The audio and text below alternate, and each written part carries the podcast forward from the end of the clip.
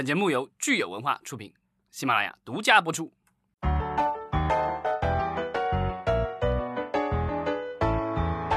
欢迎大家收听新一期的影视观察，我是老张。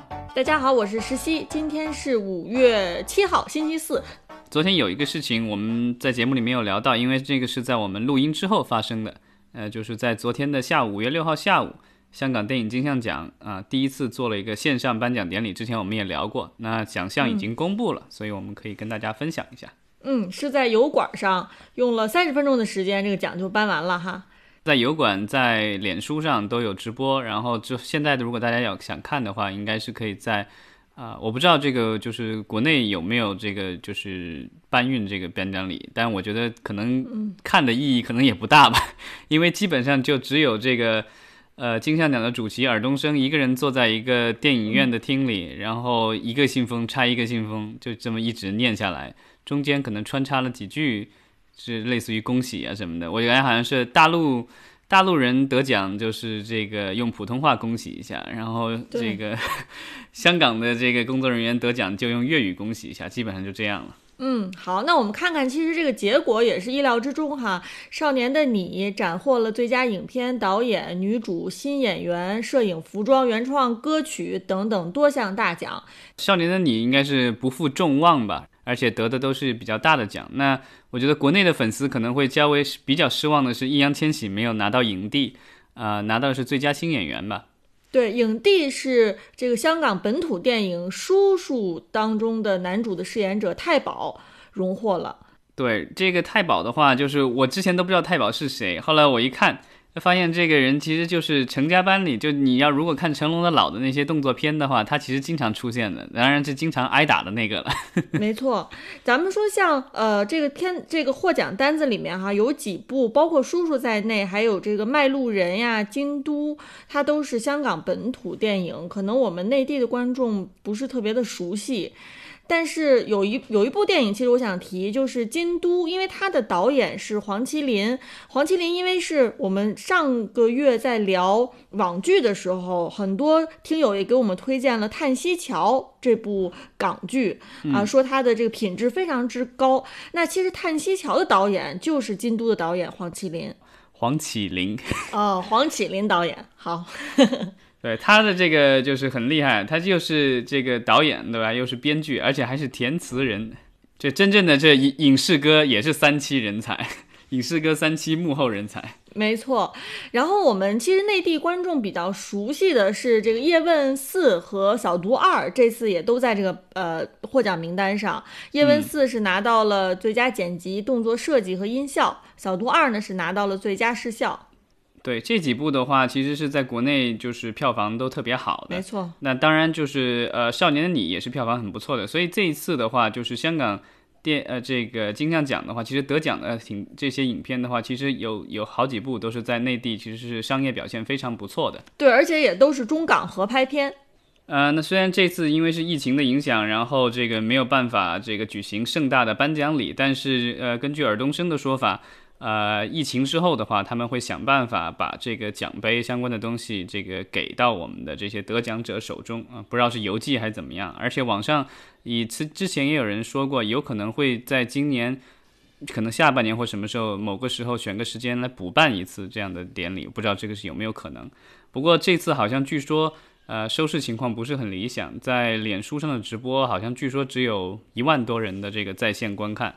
啊，我看了一下，现在在油管上的这个视频的这个观看数量，好像也就只有几十万吧，所以可能这个就是收视情况不是很理想。而且国内的话，我觉得有可能因为审查，可能这个就即便是这样的一个颁奖，可能也没有这个太多的就是完整的这个视频内容在国内有有播放。嗯，没错。呃，说到这个香港电影哈，我们看看还有一条新闻，就是香港的电影院五月八号就开放了。对，因为好像是说香港的话已经连续有十五天没有这个新增的病例了，所以呢，就是已经属于一个相对安全的状况，所以电影院可以开放了。这个我觉得就跟昨天我们聊过的迪士尼，上海迪士尼要重新开放，其实同样都是一些令人我觉得是算算是一个这个正能量的消息吧。对，那我们也期待这个香港地区的票房成绩。呃，我觉得香港这个电影院开放可以说也是给我们打个头阵吧。如果香港这边没有任，就是他们开放之后进入一个常态化，没有出现特殊的情况的话，那我相信内地电影院开放也是指日可待的。对，之前我就看相关的一些报道，特别搞笑，他就提到说，不管是国内还是国外。啊，就电影院重新开放的话，大家都建议的是，就是说，呃，百分之五十的这个座位，嗯，坐人，啊，然后采取的做法呢，是他他说了一个特别形象的比喻，是这个国际象棋的棋盘式做法。如果大家这个手边有国际象棋的棋盘，或者你可以去网上搜索一下，它基本上就是，呃，黑白格是相间的，然后呢，上下之间也是有错开的，所以呢，这样的话就是。呃理论上是可以比较有效的保持一定的社交距离。好，那我们刚才呢，呃，简单说了香港电影的情况，那我们再看看大洋彼岸，又爆出了一个对于电影人来说是一条大新闻，就是阿汤哥有新的动作了，而且这个动作还是相当惊人的。对这个这一次的话，其实《碟中谍》现在是第几部啊？我都已经数不过来，是不是第七部了？是吧？第六部还是第七部？全面，你说的是全面瓦解这一部是吧？全面瓦解是碟碟六，就是在这现在在英国在拍的那部嘛？是碟七。就之前说这这顶对顶着疫情，然后这个在英国还在拍摄，然后呢这一次这个我我不知道他们拍完了没有，但这一次的话，阿康哥就又带来了，就跟应该不是他本人带来的，但是这个通过这个其他机构。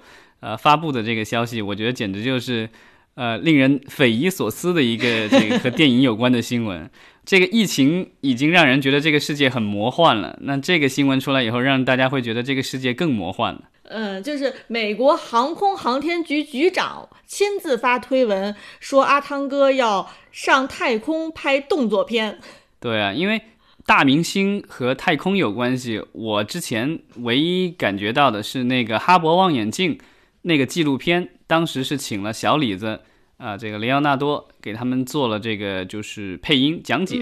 那个是我觉得这个是可能是大明星离太空最近的一次了。阿汤哥在二零零二年的时候，我看到报道，他也为这个太空局的一个记录短片做过配音。应该不光是小李子有过这样的，呃，演出啊，那可能我没有看过，那可能对，那可能就是以前大明星跟太空的关系主要集中是在这个嘴上，对吧？其实你说魔幻啊，我倒是觉得这个消息还是让人觉得意料之外、情理之中的。因为我们知，我们其实也知道，说电影的复苏，我觉得一定是需要一个特别惊人的一个举动，才能让大家重新对院线电影燃起希望。对，但是这个美国的这个宇航局的话，和电影人的合作其实还很多的。其实之前也有用过真家伙拍戏啊，因为之前看那个幕后的花絮。啊，阿波罗十三，这是也是这次得过新冠的汤姆汉克斯主演的。他们当时为了拍这个，就是因为他是那个讲这个太空船的这个空难的事情的嘛，发射失败。然后他那个有一段这个就是坠落的那个戏，其实是真的把一个这个航天飞机好像开上去了，然后让它自自由落体，然后再拍的这个镜头。所以它是有一部分失重是这个实际的在空中拍摄的。它里面有人吗？也有人是吧？有啊，就主演上去拍了嘛。它有失重的这个，但是就是说。